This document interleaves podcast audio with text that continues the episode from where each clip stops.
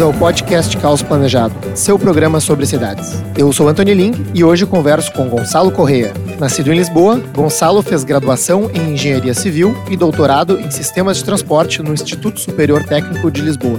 Seu principal interesse é o planejamento e a operação de sistemas de transporte em ambientes urbanos com o objetivo do desenvolvimento sustentável. Foi professor auxiliar na Universidade de Coimbra e desde 2014 é professor auxiliar no Departamento de Transporte e Planejamento da Faculdade de Engenharia Civil e Geociências da Universidade de Tecnologia de Delft, na Holanda. Na área de transportes, Gonçalo já orientou vários trabalhos de doutorado e mestrado em Portugal e na Holanda. Tem dezenas de publicações científicas, é do comitê editorial de diversas publicações acadêmicas e já aconselhou diversas empresas e instituições sobre o futuro da mobilidade. É um dos diretores do HIT Lab, pesquisando transporte autônomo e elétrico na TU Delft e iniciará como professor convidado na Universidade de Auton, em Pequim. Seja bem-vindo, Gonçalo, e obrigado por participar da 15ª edição do nosso podcast.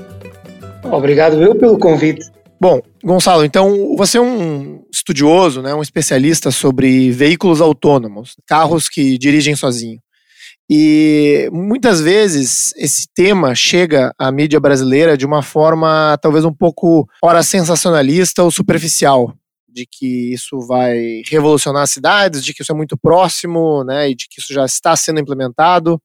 Então, você poderia explicar para os ouvintes né, o que são os carros autônomos, o que existe hoje, que está em prática nesse sentido hoje?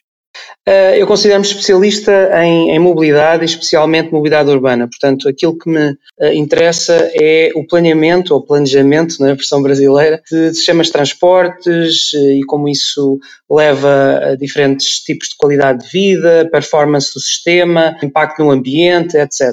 E foi nesse âmbito que começámos a estudar os veículos autónomos e os potenciais impactos que esses veículos podem ter nas nossas cidades. E, portanto, nossas cidades, eh, cidades em países desenvolvidos, em países em desenvolvimento, portanto, tudo nos interessa, embora que, obviamente, estando aqui na Holanda, temos particular atenção sobre como o sistema está organizado aqui na Holanda, mas também temos que nos preocupar com, com outros países. Ora, em relação à pergunta de o que é que são veículos autónomos, quer dizer, a definição básica é realmente fácil de compreender, estamos a falar de veículos que se conduzem por eles próprios, Uh, embora que, se formos depois mais em rigor à definição de vários níveis de autonomia, então uh, normalmente nós definimos cinco níveis, isto até não somos nós, quer dizer, existe uma Society of Automotive Engineers, portanto, basicamente uma sociedade de engenheiros uh, automóveis que definiu diferentes níveis de uh, autonomia.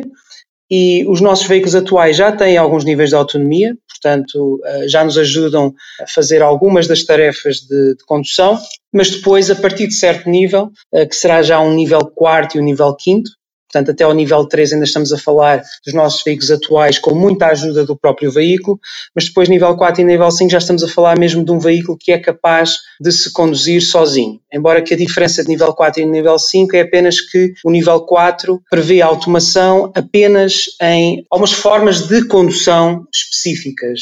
Uh, nós chamamos Operational Design Domains. Portanto, uh, digamos um domínio para o qual o veículo foi desenhado para ser autónomo. Por exemplo, no futuro podemos ter veículos nível 4 que quando chegam a uma autoestrada, portanto, podem passar a ser conduzidos pelo próprio veículo e depois chegando então à cidade já teremos que retomar o controle desse veículo. Isso é o nível 4. O nível 5 já é uma espécie de sonho, que é o veículo autónomo em todo o lado, portanto, sobre todos os eh, domínios, não necessitando até de, no futuro, de uma forma de guiar o veículo dentro do próprio veículo. Portanto, temos que transformar completamente o seu interior.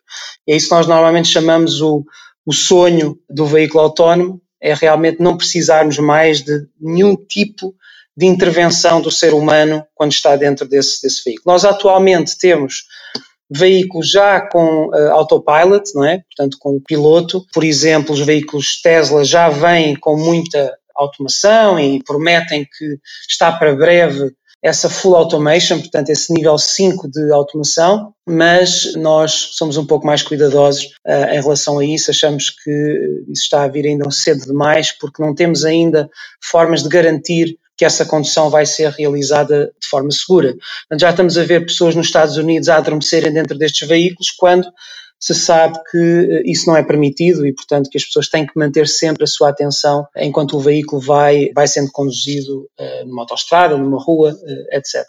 Na Europa não temos tanto esse, caso, esse, esse tipo de caso, porque na Europa temos tido mais cuidado nas experiências que temos feito, nas autorizações que damos para a condução autónoma, somos muito mais cuidadosos, precisamente com esse receio de, da segurança essencialmente, não é? Não queremos ter nenhum tipo de acidente, ainda não morreu ninguém, eh, bem que eu saiba, na Europa eh, como consequência de, de interação com um veículo autónomo, que é coisa que não se pode dizer nos Estados Unidos. É?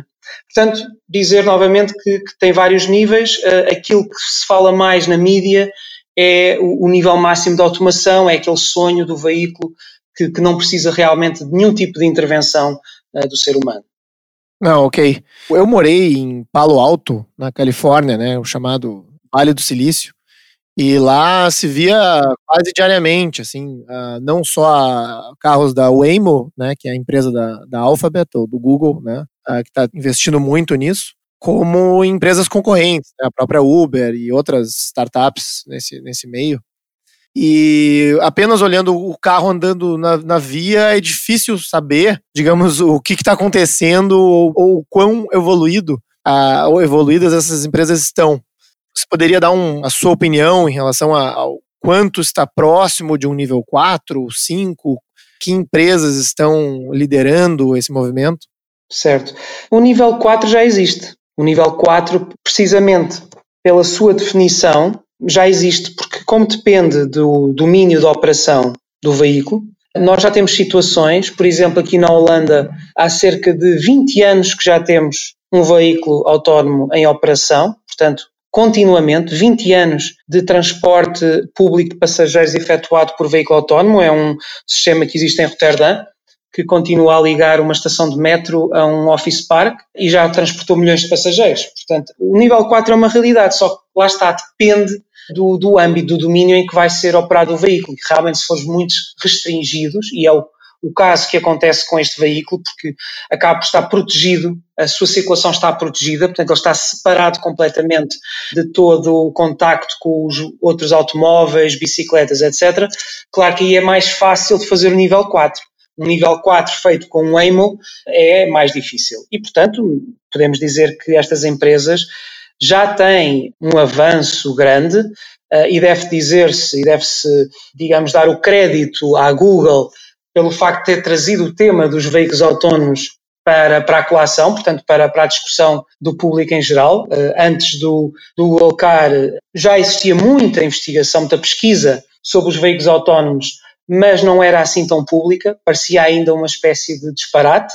uh, e, e realmente, após estas empresas começarem a associar a estes projetos, nomeadamente a Google, depois também a Tesla, embora a Tesla até começa com outros objetivos, que é o carro elétrico e tornar o carro elétrico mais acessível e mais, mais poderoso, digamos, a visibilidade tornou-se completamente diferente. Agora, tudo aquilo que foi feito para trás uh, foi aquilo que foi acabar por contribuir para que agora estas Waymos e os Teslas consigam ter estes níveis de uh, automação que não são ainda nível 5, que muitas vezes também não são nível 4, no sentido de que é verdade que a tecnologia já está muito avançada e que podemos colocar esses veículos em circulação em algumas situações nos Estados Unidos porque foi permitido, porque alguns estados permitem isso para fazer experiências, mas a verdade é que a regra é quem estiver dentro do veículo tem que estar a prestar atenção à condução. Portanto, pode não estar a fazer a condução ativa, mas tem que estar preparado para reagir imediatamente. E foi esse o problema naquele acidente em que um veículo uh, acabou por matar uma, uma, senhora que estava a atravessar com uma bicicleta pela mão,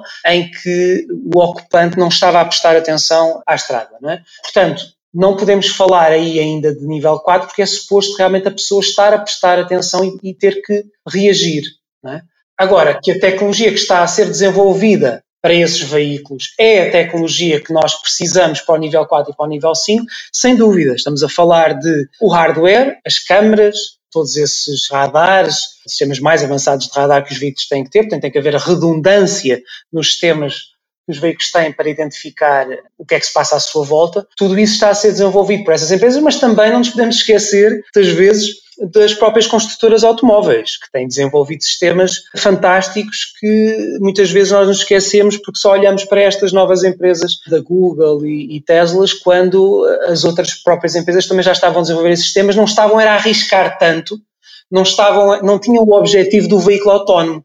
Eles tinham o objetivo de aumento de segurança do veículo e, portanto, já estavam a produzir muitos sistemas de auxílio à condução não tinham era esse, realmente esse objetivo, que, que começou a, a, a tornar-se um objetivo importante desde que o Google Car começou a aparecer nas notícias e começou toda esta quase um pouco de histeria à volta do veículo autónomo. E então realmente já temos as construtoras a, a associar-se a esse tipo de projetos, a pensarem se é ou não é esse o futuro, assim como também em relação ao carro elétrico. É? Portanto, também as construtoras têm desenvolvido o carro elétrico. Portanto, há realmente um grande desenvolvimento mas também tenho notado que agora houve uma, uma certa desaceleração, digamos, na, na importância ou no ganho de importância do veículo autónomo nas notícias, etc. Porque a partir de certa altura uh, também já se falou tudo, já se disse que sim, o futuro é todo com veículos autónomos, mas depois é preciso perceber o que é que é o próximo passo. E o próximo passo é mais complexo do que isso. Não é apenas a tecnologia, é também o planeamento, que é isso que também nos traz aqui para esta discussão, planejamento, o que é que vamos fazer com estes veículos, não é? Não, perfeito. Pegando a própria referência que você falou de Rotterdam, é isso, né? Que já tem o, esse, esse modo de transporte, de que a, a infraestrutura parece ser um, um, gargalo, né? Ou uma parte significativa da possibilidade ou da viabilização de um veículo autônomo nível 4 ou nível 5, né? Então, quais são esses desafios, né? São as malhas viárias irregulares, são o nível de interferências, né? Quais cidades estão, digamos, mais aptas a receber esses veículos ou não? Isto, portanto, isto tem, tem, penso eu, dois lados. Por um lado, a tecnologia tem que se adaptar àquilo que é a nossa realidade, e, portanto, tu, tu mencionaste até no texto que me enviaste as cidades brasileiras e os seus potenciais desafios na implementação do veículo autónomo. Eu não diria que é um problema apenas de cidades brasileiras, porque tu provavelmente conheces a Europa e sabes que uh, muitas das nossas cidades são cidades medievais. Eh, e, portanto, que com malhas também bastante irregulares e com muitos desafios. E por isso mesmo o veículo autónomo tem que também adaptar-se a todo o tipo de situações, porque se realmente vamos ter um veículo que seja de nível 5, um veículo que seja que esteja preparado para enfrentar qualquer possível desafio que lhe surja pela frente, não podemos estar a restringi-lo a apenas um tipo de infraestrutura. É? Agora, realmente, haverá países que já, pelo facto de estarem planeados de uma determinada maneira, eh, será mais fácil a sua implementação. Países que tenham redes viárias muito bem definidas e hierarquizadas, é? com, com, vários níveis de ruas locais, uh, uh, portanto, avenidas coletoras, depois as autoestradas, tudo muito bem separado e ligado, já com sistemas de informação montados, etc. Tudo isso pode ajudar a uma implementação mais rápida do veículo autónomo, sem dúvida. Não é? Portanto, há, há aqui dois lados. Se quisermos o, o futuro ideal do veículo autónomo, será um, um, veículo que circula numa infraestrutura de grande qualidade, com sistema de informação, com essa, esse Vehicle to Infrastructure Connection, portanto tem que ter muito boa ligação à infraestrutura e saber o que é que se está a passar através da própria infraestrutura. Claro que depois também há a ligação entre os próprios veículos, o Vehicle to Vehicle, mas isso já é mais dependente da tecnologia do, dos próprios veículos. Portanto, se associarmos a infraestrutura a um bom veículo, um veículo muito inteligente, teremos grandes probabilidades de que as coisas corram muito bem, tanto do ponto de vista da segurança, que eu acho que deve ser um dos principais critérios que nos move para a implementação dos veículos autónomos, mas também para a performance do veículo autónomo na via portanto, na estrada em termos de eh, congestionamento, em termos de eficiência. É? Portanto, sabe-se que por simulações, cuidado, é preciso dizer, por simulações, porque nós ainda não temos suficientes veículos autónomos na estrada para tomar conclusões mais consolidadas acerca disso, sabemos que muitos veículos autónomos e ligados entre eles podem levar a ganhos de capacidade nas estradas bastante elevados, ok? O bastante elevado ainda é difícil de definir, será 50%, por exemplo, acima daquilo que é o número de automóveis que podem passar agora numa estrada, 50 ou o dobro ou apenas 30, depende de, de, várias questões ainda e, como digo, ainda estamos muito no domínio das simulações, porque não podemos pôr muitos veículos uh, numa estrada todos ligados uns aos outros. Mas nas simulações parece-nos que uh, podemos ter esse tipo de, de resultados. E isso pode ser ajudado também por uma infraestrutura mais inteligente, sem dúvida que sim. Portanto, se a infraestrutura também comunicar aos veículos o que é que se está a passar, por exemplo, a, a jusante, portanto, para onde o veículo está a dirigir, também os veículos podem preparar para isso e, portanto, acabar por amenizar um pouco aquelas disrupções que acontecem muito na circulação dos, dos veículos em autoestrada, em estradas e etc. É? Portanto, sem dúvida, a infraestrutura é, é, importante, mas eu nem diria que o veículo não pode ser implementado no Brasil, por exemplo, porque se calhar as ruas não estão tão direitinhas como as ruas estão na Europa, não é? Porque realmente há ruas na Europa que estão ainda mais tortas porque fazem parte, digamos, de um casco urbano uh, antigo que importa preservar e proteger? Perfeito. Então, Gonçalo, você mencionou a questão do trânsito nas vias, né, que seria um, digamos, um potencial benefício. Por que carros autônomos, né? Então, por que o grande interesse? Por que os grandes investimentos? Quais são assim os, os grandes potenciais benefícios dessa tecnologia? É, essa é que eu costumo dizer a million dollar question. por que os veículos autónomos? Por, por muitas razões e por nenhuma. Porquê é que eu digo isto? Porque uh, muitas vezes nós queremos ter coisas porque nos parecem interessantes, porque, porque queremos ver se somos capazes de as fazer, por exemplo. E desde há, há muitas décadas que havia este sonho do veículo que se conduz por ele próprio. Há já desenhos, havia desenhos que se faziam nos anos 20, ainda do século 20, com veículos autónomos em que as famílias estão a jogar jogos dentro do veículo e, portanto, não têm que o, uh, que o conduzir. Já havia esse sonho porque sabemos que é uma atividade que acaba por ser aborrecida, embora que há pessoas que gostam muito de conduzir, eu, por exemplo, também gosto de conduzir, sob determinadas condições, e, portanto, desde muito cedo que se pensava nessa possibilidade. Claro que a tecnologia não permitia absolutamente nada disso e não permitiu durante muitas décadas. Começamos a chegar à década de 80, 90 e a tecnologia começa a evoluir rapidamente e começamos a perceber que conseguimos automatizar algumas das tarefas do, dos veículos e começa então o sonho que estava lá atrás, né, no passado, de ter o veículo totalmente automático. Há esse desejo da, da, área da tecnologia, o engenheiro quer é fazer coisas mais avançadas e, e coisas que não eram possíveis no, no antigamente, não é? porque é que o homem foi à Lua? É? Questões desse tipo. Porque não? Vamos ver se conseguimos. E depois, a seguir, eu digo que mais tarde é que nós começamos a pensar, então, mas para que é que isto serve? É? Além desta possibilidade de nós podermos estar dentro de um veículo e realizar outras tarefas, aí parece-me que é óbvio podemos ganhar tempo, podemos ganhar tempo uh, de lazer, podemos ganhar tempo até de trabalho, é? e essa é uma vantagem. Outra vantagem será ganhos em termos de segurança rodoviária. Nós sabemos que a principal origem dos acidentes rodoviários é sempre uma origem humana, portanto, o erro humano, uh, e nesse sentido nós podemos reduzir muito. Há também a discussão de, ok, podemos reduzir, mas aqueles acidentes que tivermos são aceitáveis ou não, não é? porque neste momento nós colocamos a culpa no ser humano, uh, a quem é que vamos colocar a culpa? Essas são questões que também estamos a tentar tratar, não eu propriamente, mas colegas mais na área da ética. Portanto, temos esse tipo de, de vantagens, uh, mas também temos vantagens, por exemplo, na área dos transportes coletivos.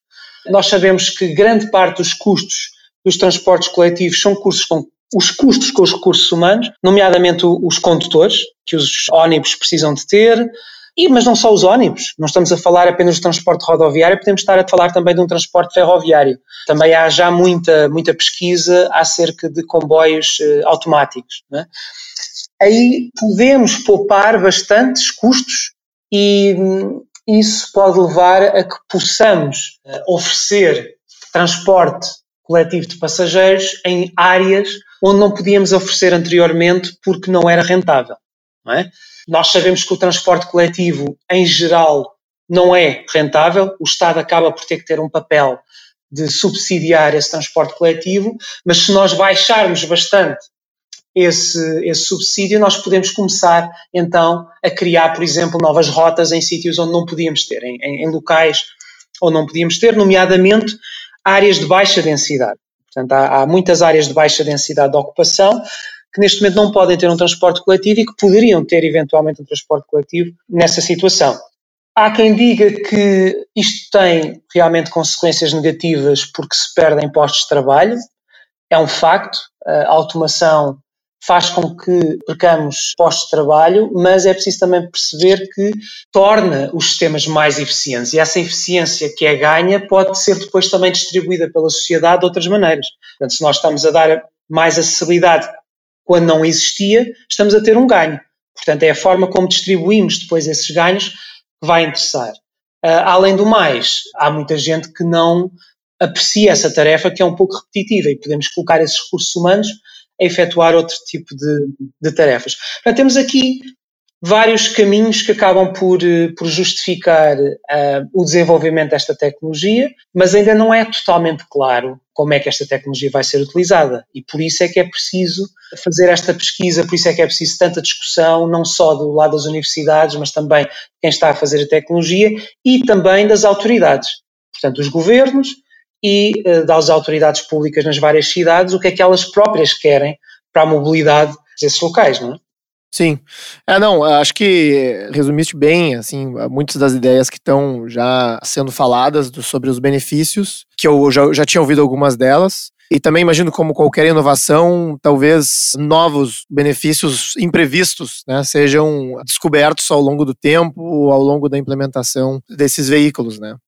Certo. O nosso papel é tentar antecipar o mais possível todo o tipo de consequências positivas e negativas acerca dos veículos autónomos. Esse é um desafio que, que, enfrentamos, porque realmente, como dizes, depois vamos descobrir mais coisas, tenho a certeza que vamos descobrir mais coisas, efeitos inesperados, mas o nosso papel, quando estamos a fazer a pesquisa na área dos veículos automáticos, é precisamente tentar antecipar tudo o que pode acontecer com o veículo automático.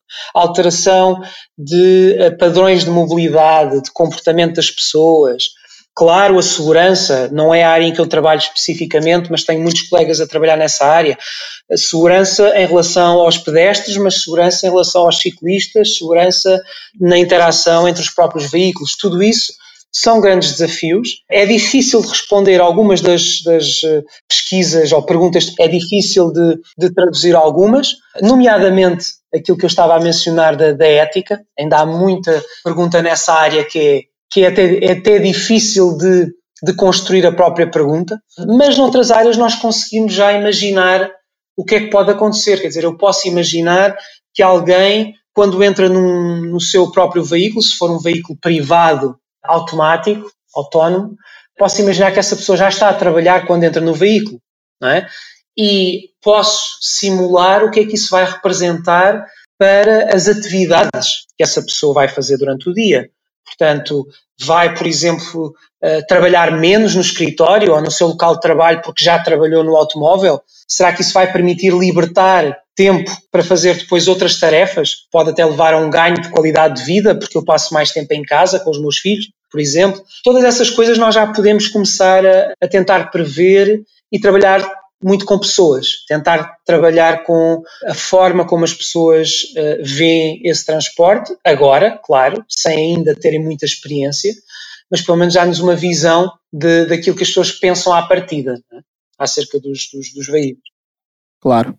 Como já existem várias dessas previsões, e eu, eu tenho tentado acompanhar um pouco do que se fala a respeito desse, dessas possibilidades futuras, né? Sempre existem críticas. Né? Então, eu adoraria ouvir um pouco da sua opinião em relação a isso. Né? Então, é, uma delas, por exemplo, é de que não teremos uma redução dos congestionamentos, mas sim um aumento dos congestionamentos, já que teriam muitos mais veículos nas ruas, seria algo é, super prático, esses veículos estariam rodando constantemente, pois não estariam estacionados. E aí eu já vi até algumas imagens no Twitter mostrando assim uma foto de um congestionamento e aí uma foto do mesmo condicionamento ao lado, dizendo, oh, olha, todos esses carros são autônomos, né? como, como se não estivesse trazendo um benefício de fato, né? O que, que você acha disso, né? O que, que tem se, se estudado nesse sentido? Eh, em relação ao impacto dos veículos autónomos no chamado congestionamento rodoviário. Não sabemos, Sabemos que realmente muitos veículos autónomos ligados uns aos outros numa estrada têm ganhos de eficiência na sua circulação e, portanto, em princípio, todas as nossas simulações mostram que podemos colocar mais veículos na mesma estrada, portanto, para o mesmo tempo de viagem, o que quer dizer que se tivermos a mesma demanda, poderemos reduzir o tempo de viagem. Acabamos por ter um tempo de viagem mais reduzido, temos uma maior eficiência. O problema é que estas coisas não funcionam de forma isolada, o sistema não está isolado e acima da performance no sistema de tráfego está uma data de outras coisas, como, por exemplo, a escolha do, do modal transporte, o modo de transporte, né? nós dizemos em português Portugal, o modo de transporte, e também a forma como nós vivemos, a forma como vamos trabalhar em um determinado local, como decidimos escolher viver noutro local, todas estas decisões acabam depois por levar à tal demanda que nós vemos na estrada. Portanto, aqueles automóveis que nós vemos a passar na estrada são resultado de uma série de decisões que foram tomadas antes. Não é? E não só decisões do próprio ser humano no seu comportamento de mobilidade, mas também decisões muito importantes, eu diria se calhar ainda mais importantes, da forma como as nossas cidades foram planeadas, da forma como decidimos os usos do solo das nossas cidades e a forma como decidimos que íamos construir as nossas redes de transportes, íamos investir mais no transporte coletivo ou menos no transporte coletivo. Eu não passa pela cabeça, por exemplo, que uma cidade que tenha um bom sistema de transporte coletivo, como é em geral qualquer cidade holandesa de grande dimensão, seja Amsterdã, seja Roterdã, ou seja Haia, que decida simplesmente fechar o seu sistema de transporte coletivo de massas, não é? o seu sistema de metro, os seus sistemas de tram. Portanto, isso já foi um grande investimento e não há nada mais eficiente do que ter esse transporte coletivo. É?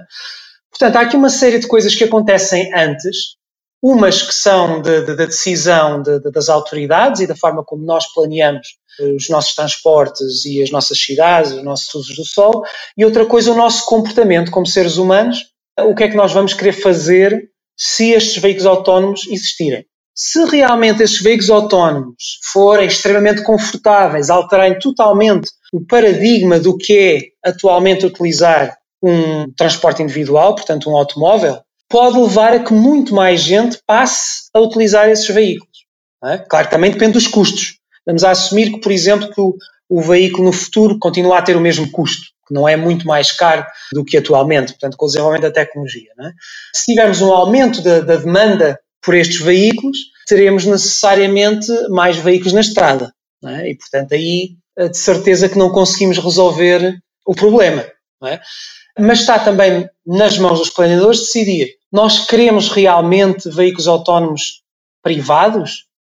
Mesmo que nós, como consumidores, queiramos esses veículos, está do lado dos governos decidir se esses veículos devem ou não devem ser dados aos cidadãos, para serem vendidos aos cidadãos e para serem, para poderem circular onde o cidadão quiser.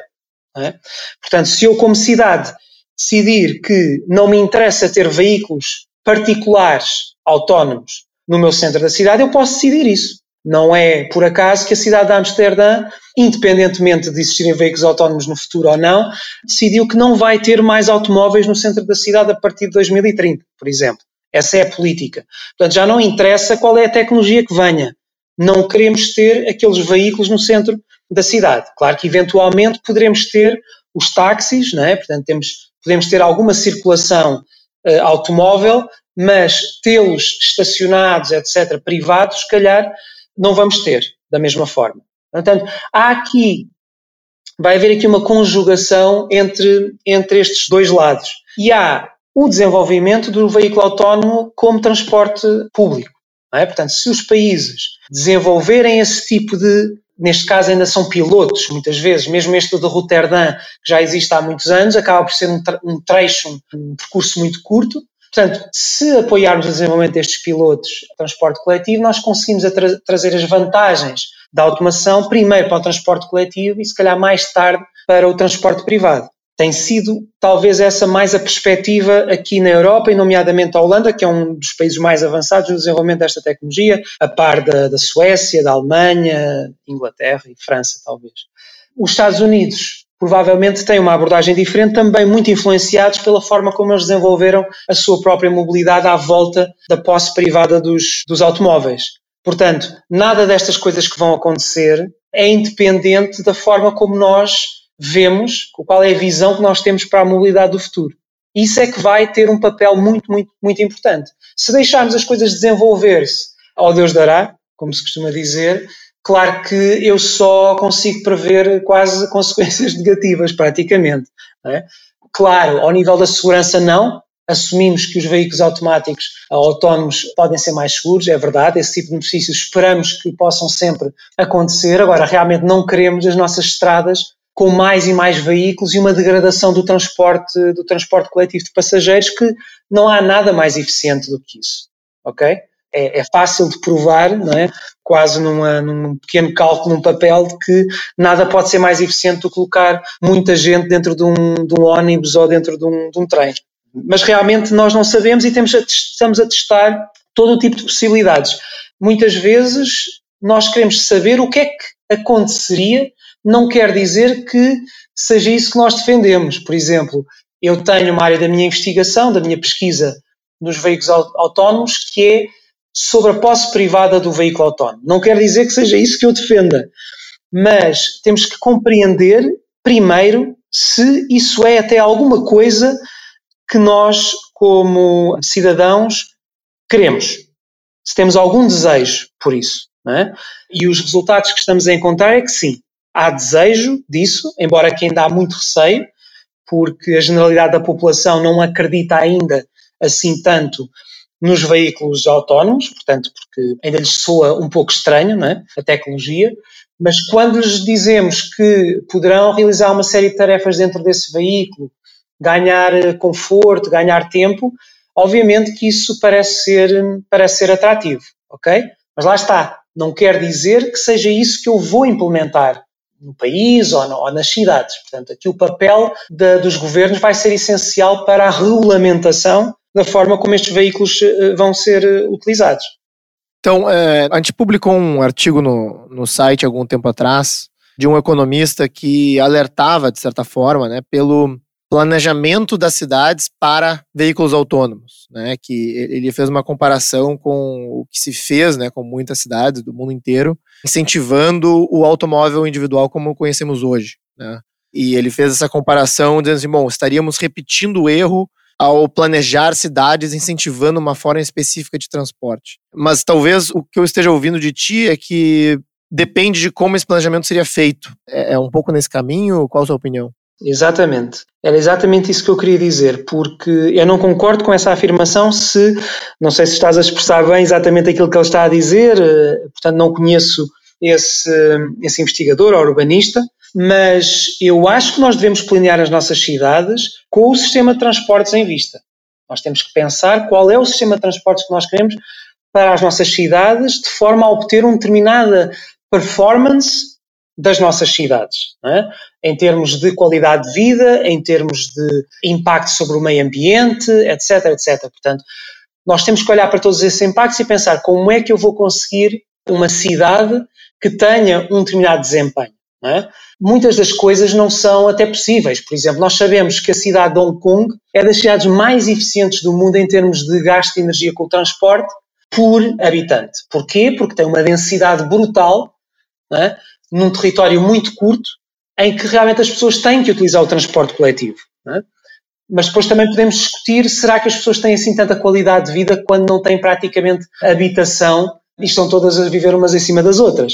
Portanto, há aqui uma série de critérios e de multiplicidades nesta complexidade da forma como as pessoas vivem nas cidades. Eu acho que nós temos que ter em mente qual é o sistema de transportes que nós queremos e que tipo de mobilidade é que as pessoas vão efetuar. Sabemos que nem toda a gente pode ter uma situação de vida perfeita em que viva 5 minutos do seu local de trabalho, mas podemos ter balizas, podemos ter uh, restrições, por exemplo, uh, quem trabalha nesta cidade deverá estar a um máximo meia hora, 45 minutos do local onde vive, por exemplo, e deve poder efetuar essa viagem a um determinado custo, que não deve ser superior a determinado custo. É?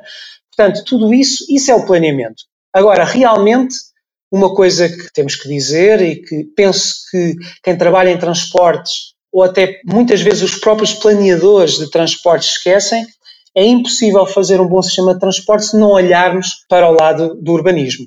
Isso é impossível. E muitas vezes as duas coisas não estão a ser analisadas em conjunto. Uh, já fizemos muitas asneiras em muitas cidades, em muitas mega regiões, em que deixámos que uh, a cidade se espraiasse, né?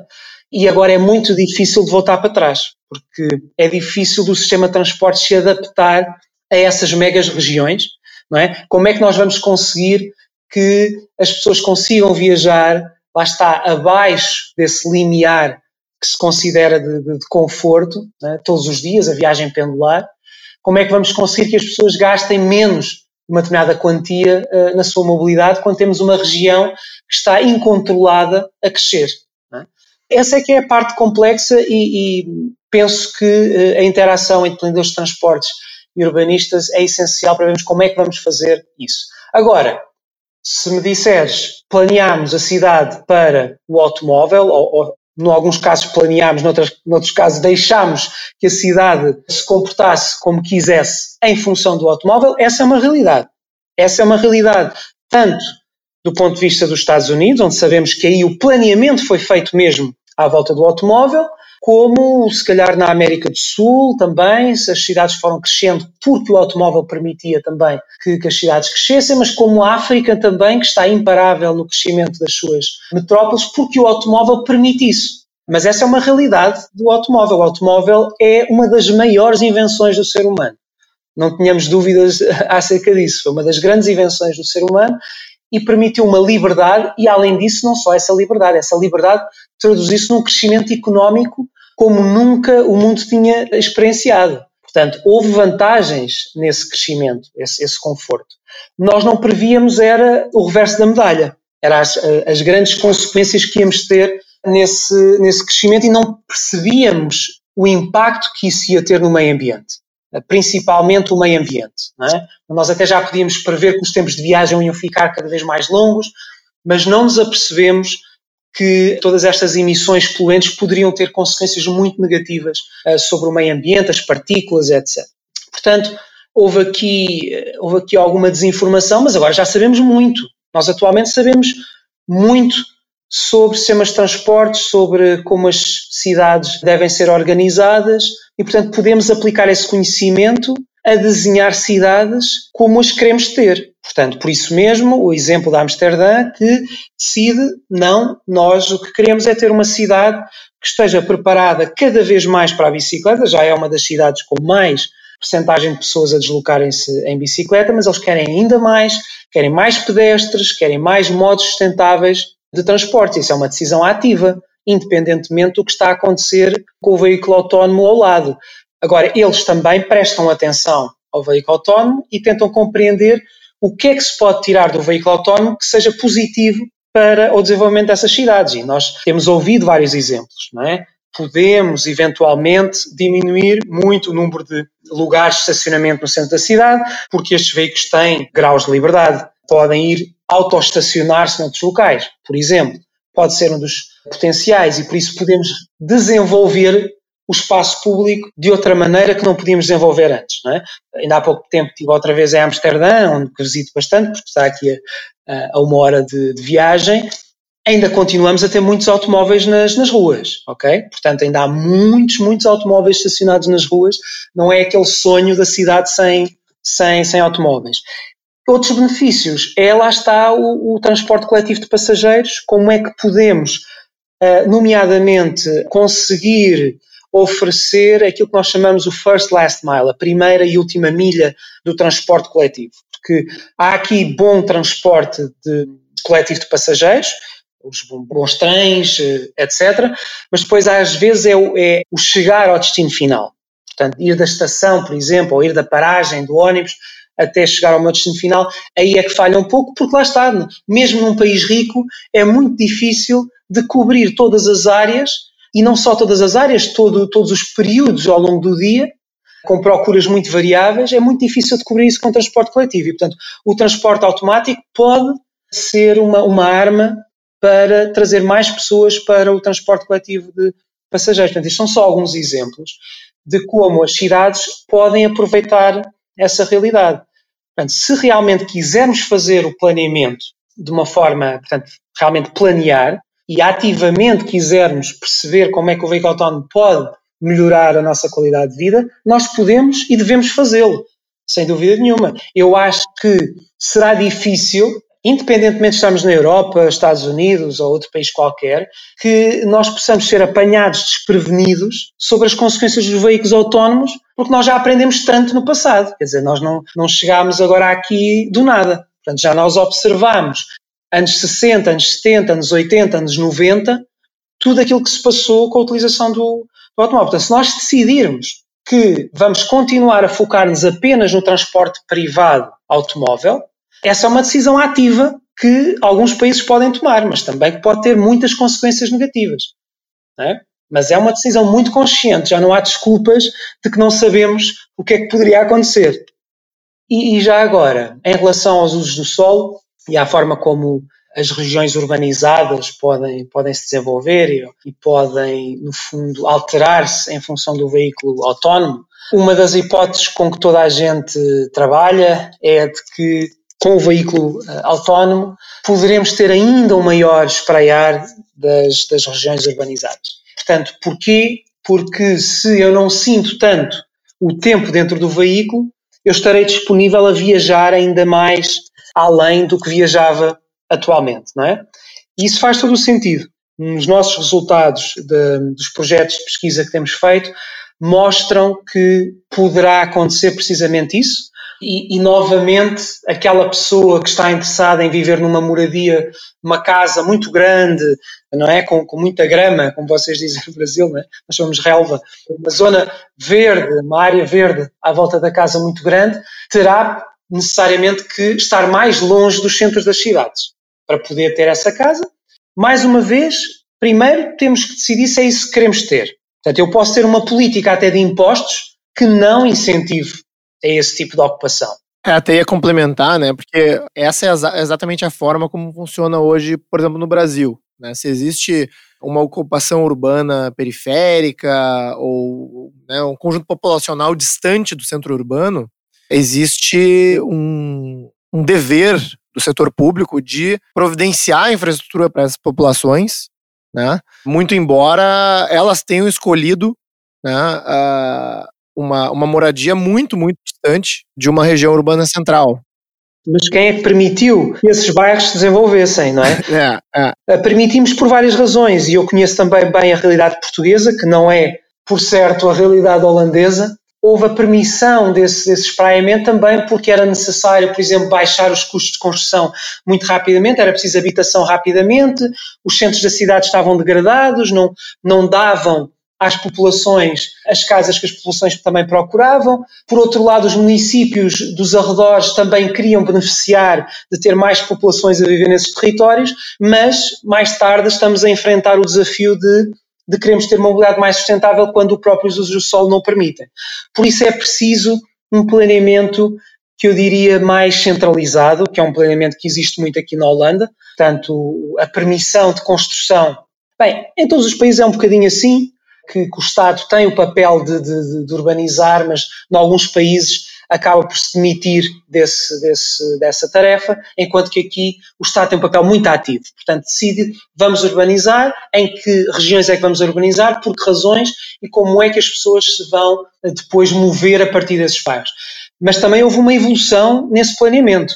Portanto, uma evolução em que nos anos 70 se construíram cidades novas, anos 60, anos 70, se construíram cidades novas que estavam relativamente longe dos grandes centros urbanos e dos grandes centros de emprego, para depois uma realidade mais tarde de acrescentar às cidades que já existiam. Portanto, expandir as principais cidades, permitindo que as pessoas estivessem mais perto dos seus locais de trabalho. Portanto, também há uma evolução na forma como os países envolvidos foram olhando para estas questões, mesmo um país rico, com grande tradição de planeamento, como é a Holanda.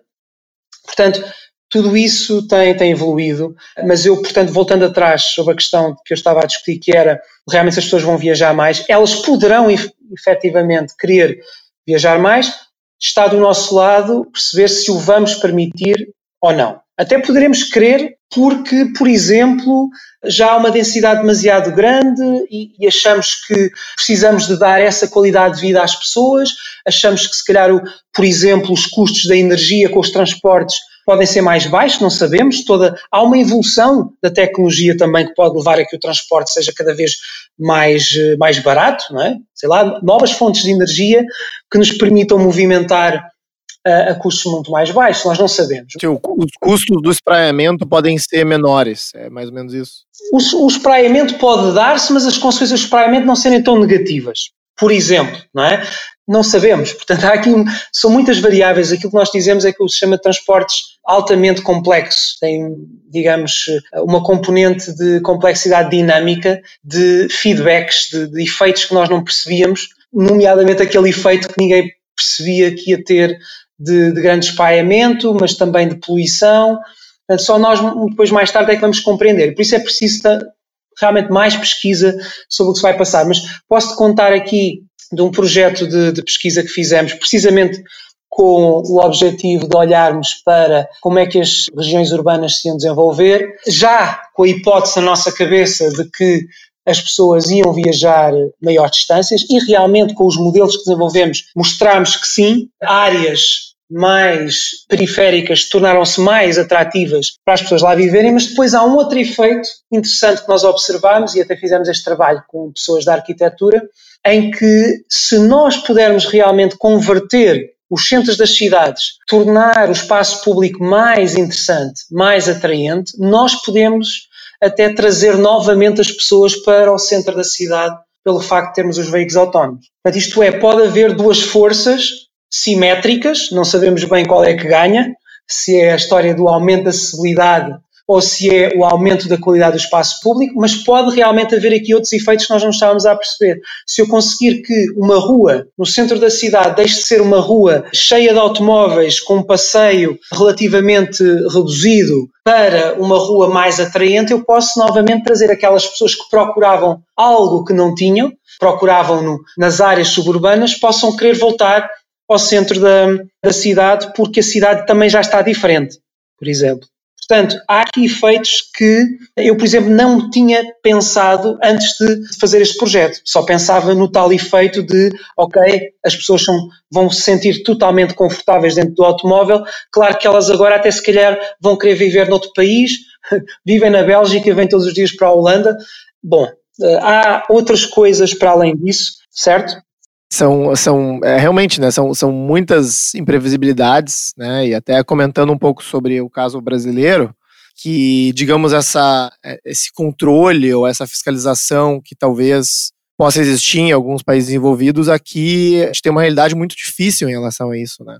A gente tem zonas centrais que têm um potencial construtivo ainda bastante restritivo e populações que não têm acesso a essas regiões centrais que se estabelecem em periferias da forma que conseguem. Claro, vivem como podem. É, é uma questão de necessidade, muitas vezes. Então, uh, realmente vai ser um, um, grande desafio lidar com todas essas variáveis e, e partes móveis. É, mas, mas uh, a verdade é que já é um desafio, certo? Portanto, não é o veículo autónomo que vem mudar, pode eventualmente agravar, pode eventualmente trazer algumas vantagens, mas eu acho que, que há uma mensagem essencial que é de que os problemas que nós temos atualmente não foram criados pelo veículo autónomo, foram criados por um paradigma de desenvolvimento de, de, várias décadas atrás, que levaram a que exista uma cidade como São Paulo, que exista uma cidade como o México, mas que também exista uma cidade como Tóquio, que é a maior cidade do mundo, certo? Em que a percentagem de pessoas que utilizam o transporte coletivo é 60%. Portanto, é um país desenvolvido, efetivamente, economicamente, mas que não era no início do século XX, é? portanto, também houve uma tomada de decisão de desenvolvimento e houve uma estratégia que levou a determinados resultados na forma como as pessoas vivem. Portanto, há políticas que são melhores do que outras, sem dúvida nenhuma, e penso que há desafios atualmente que nem vale a pena nós estarmos assim tão preocupados já com o veículo autónomo, mas vale estarmos preocupados com o que temos agora e o que é que podemos fazer até com o paradigma atual do veículo autónomo. Eu não acho que o veículo autónomo vá resolver os problemas das grandes metrópoles, pode eventualmente agravar, mas também acho que isso ainda está bastante longe, ok? E acho que ainda estamos a aprender muito e nesse aspecto os países desenvolvidos podem ajudar muito aos países menos desenvolvidos a prepararem-se para isso, porque nós estamos a investir muito dinheiro neste tipo de pesquisa. Eu acho que antes disso ainda há problemas que os países em desenvolvimento têm que, resolver, nomeadamente em termos de transporte coletivo de passageiros. É?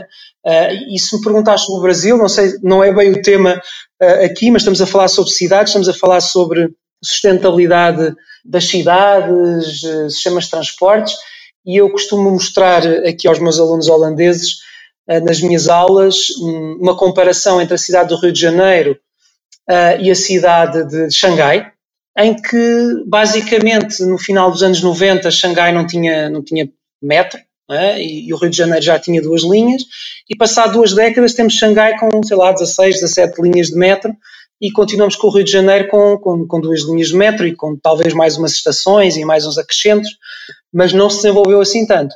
E a China é um país em desenvolvimento.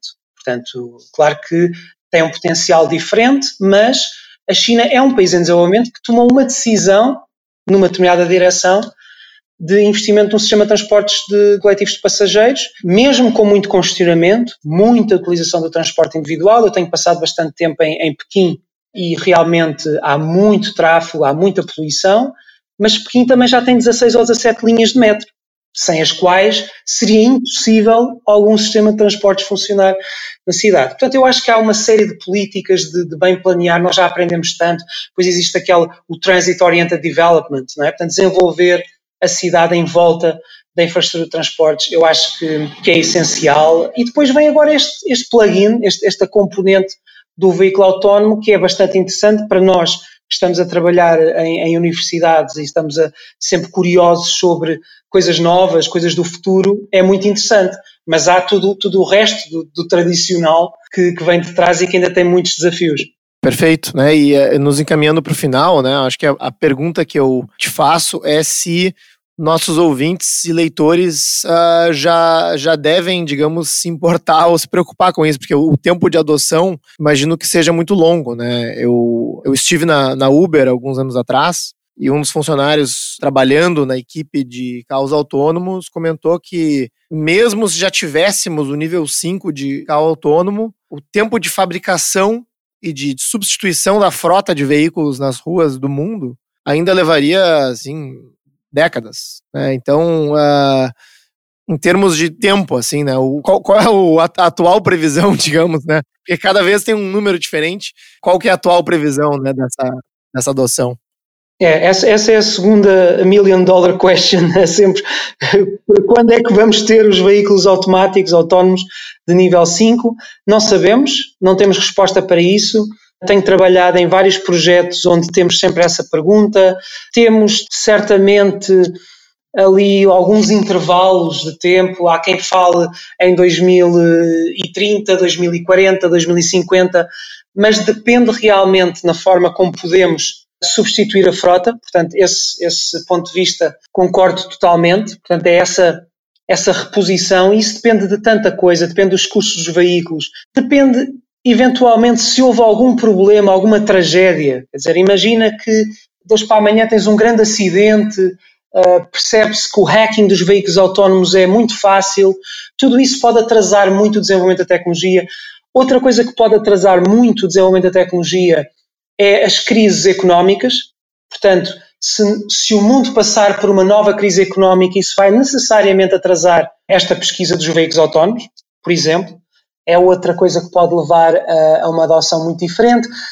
O próprio transporte partilhado, portanto, a Uber é uma empresa, eles dizem que não são uma empresa de transportes, né? eles dizem que são apenas uma empresa que tem uma app, uh, mas no fundo eles são uma empresa de transportes que estão a promover uma espécie de partilha, uma que é pouco eficiente, que é quando um condutor te vem buscar, porque no fundo é, é um táxi, uma mais eficiente, que é o Uber Pool, em que mais gente partilha o mesmo, o mesmo veículo todas essas partilhas que estão a acontecer, portanto, essa, o sharing, é?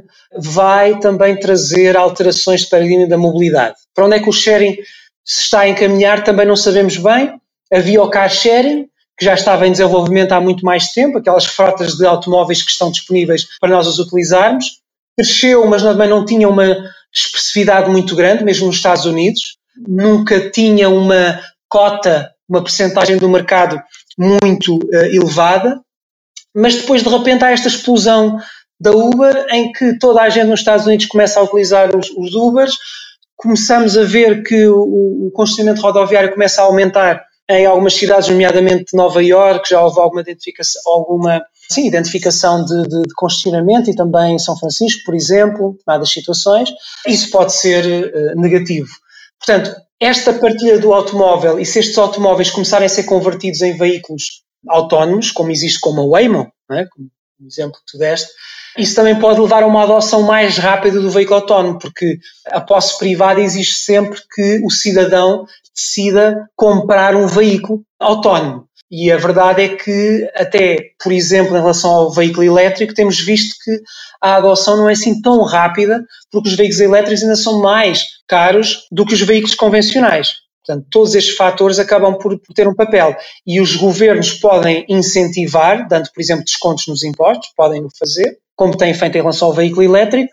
Não tenho bem a certeza que os governos estejam interessados em subsidiar um veículo privado automático, por exemplo. Portanto, tudo isto vai julgar a favor ou contra o uso desta tecnologia. Se o brasileiro, o nosso ouvinte brasileiro, se deve preocupar com o veículo autónomo, eu acho que o brasileiro deve estar preocupado com tudo o que se passa à sua volta, de um ponto de vista de estarmos a perceber o que se está a passar à nossa volta. Eh, eu acho que há muitos outros problemas antes disso que têm que ser resolvidos, eh, nomeado no Brasil, eh, América do Sul, países em desenvolvimento. Há outros problemas que têm que ser resolvidos. Isto não quer dizer que o Brasil não possa ter uma participação ativa na pesquisa que, está, que se está a fazer, porque há pesquisa neste momento em veículos autónomos em, todas, em todos os países. Portanto, pode haver utilizações, por exemplo, não falámos aqui, não é, dos caminhões, não é, como também se diz em português do Brasil, os caminhões, a automação dos caminhões e, e, e, o Brasil tem muito transporte de, de mercadorias em caminhão. Somos dependentes né, do transporte rodoviário para isso. Completamente dependentes, porque não tem o, o transporte ferroviário de mercadorias. Portanto, é uma utilização muito importante. Ou em determinadas áreas de uma determinada cidade começar um piloto com alguns veículos autónomos para fazer uma determinada ligação ou as universidades brasileiras, as universidades de topo, a USP, o FRJ, etc., terem também projetos de investigação em que contribuem com, às vezes, é uma pequena research question sobre uma determinada parte de um sistema de um veículo uh, autónomo. Portanto, se trabalharmos todos em rede, como trabalhamos, a Tio Delft trabalha com vários países e já agora colocaram parentes, até o Delft estabeleceu o Brasil como um país prioritário para uh, desenvolver pesquisa e, portanto, existe um programa chamado Tio Delft Brasil, mais até na área das energias, que faz muito sentido, o Brasil tem muita tradição no desenvolvimento de, de, de energias, mas faz todo sentido que trabalhemos em rede e que possamos ajudar uns aos outros a responder a estas perguntas. Agora, o cidadão normal deve estar preocupado? Não, acho que deve estar interessado, mas antes eu diria que o brasileiro deve começar a exigir transportes coletivos de qualidade, mesmo com os veículos que já temos, e não propriamente exigir o transporte autónomo em uma determinada situação, não é? Não, perfeito. Obrigado, Gonçalo. Acho que foi um wrap-up excelente né, para a conversa, um tom positivo. E agradeço mais uma vez a sua participação e te deixo a palavra para qualquer uh, comentário adicional e suas considerações. Não, dizer que achei a entrevista bastante interessante né? e, e, gosto de ter este contacto também com, com o Brasil. Eu acho, acho muita piada ao nome do, do blog, não é? Portanto, a vossa iniciativa, o caos planejado, que no fundo eu acho que é uma expressão que caracteriza um pouco a forma também como as cidades brasileiras se calhar se desenvolveram. talvez, não é? Mas, mas no fundo as cidades, independentemente de ser no Brasil ou, ou, ser aqui na Holanda, onde as coisas são muito certinhas, não é? O, o planeamento, é, a Holanda acaba por ser um país também eh, que é um pouco injusto compararem-se os outros países com este, porque este também foi construído quase pelas mãos do, dos holandeses, não é? Porque foi conquistado, aquele, aqueles terrenos foram conquistados ao mar e eles puderam desenhar quase a regra e esquadro como é que o seu país iria parecer. Portanto, também não podemos pensar que, que, essa é a realidade, porque não é a realidade da maioria dos países, e portanto eu vindo de Portugal também sei que é um país com uma realidade diferente em termos, por exemplo, da orografia. É? Uma orografia montanhosa, como é, por exemplo, a do Rio de Janeiro, não permite o mesmo tipo de planeamento que temos aqui em, em cidades completamente planas. Portanto, há realidades diferentes. Agora, o que eu gosto é que estamos num mundo cada vez mais globalizado e podemos ter estas discussões de uma forma global. E, portanto, já não é apenas o, o mundo desenvolvido, Estados Unidos, Europa. Uh, nós aqui fazemos, como eu disse, pesquisa com o Brasil, mas com a Índia, com a China, com o Japão, com a Austrália. E, no fundo, porque também os nossos desafios são desafios globais. É? Uh, o, o aquecimento global é, por definição, um desafio global que, que, todos nós, como humanidade, enfrentamos. E, portanto, nós temos que estar todos sincronizados. Claro que estamos a níveis de desenvolvimento diferentes, mas isso também, por exemplo, faz com que, se calhar, o Brasil possa aprender muito mais coisas e, se calhar, até possa ter alguns saltos de desenvolvimento, não, tentar não passar por problemas que outros países acabaram por ter que enfrentar eh, antes. Portanto, acho que foi uma conversa bastante agradável e, e estou sempre disponível, eh, até se as pessoas me quiserem contactar e enviar-me um mail com algumas perguntas, estou sempre disponível. Obrigado pela disponibilidade e obrigado mais uma vez, Gonçalo. Obrigado. Esse foi nosso 15º episódio, onde conversamos com Gonçalo Correia. Você pode encontrar os links para os artigos citados ao longo da conversa na descrição desse podcast. Nossa edição de som é feita pela Sound Thinkers. Obrigado por ouvir o podcast Caos Planejado e espero vocês no nosso próximo episódio.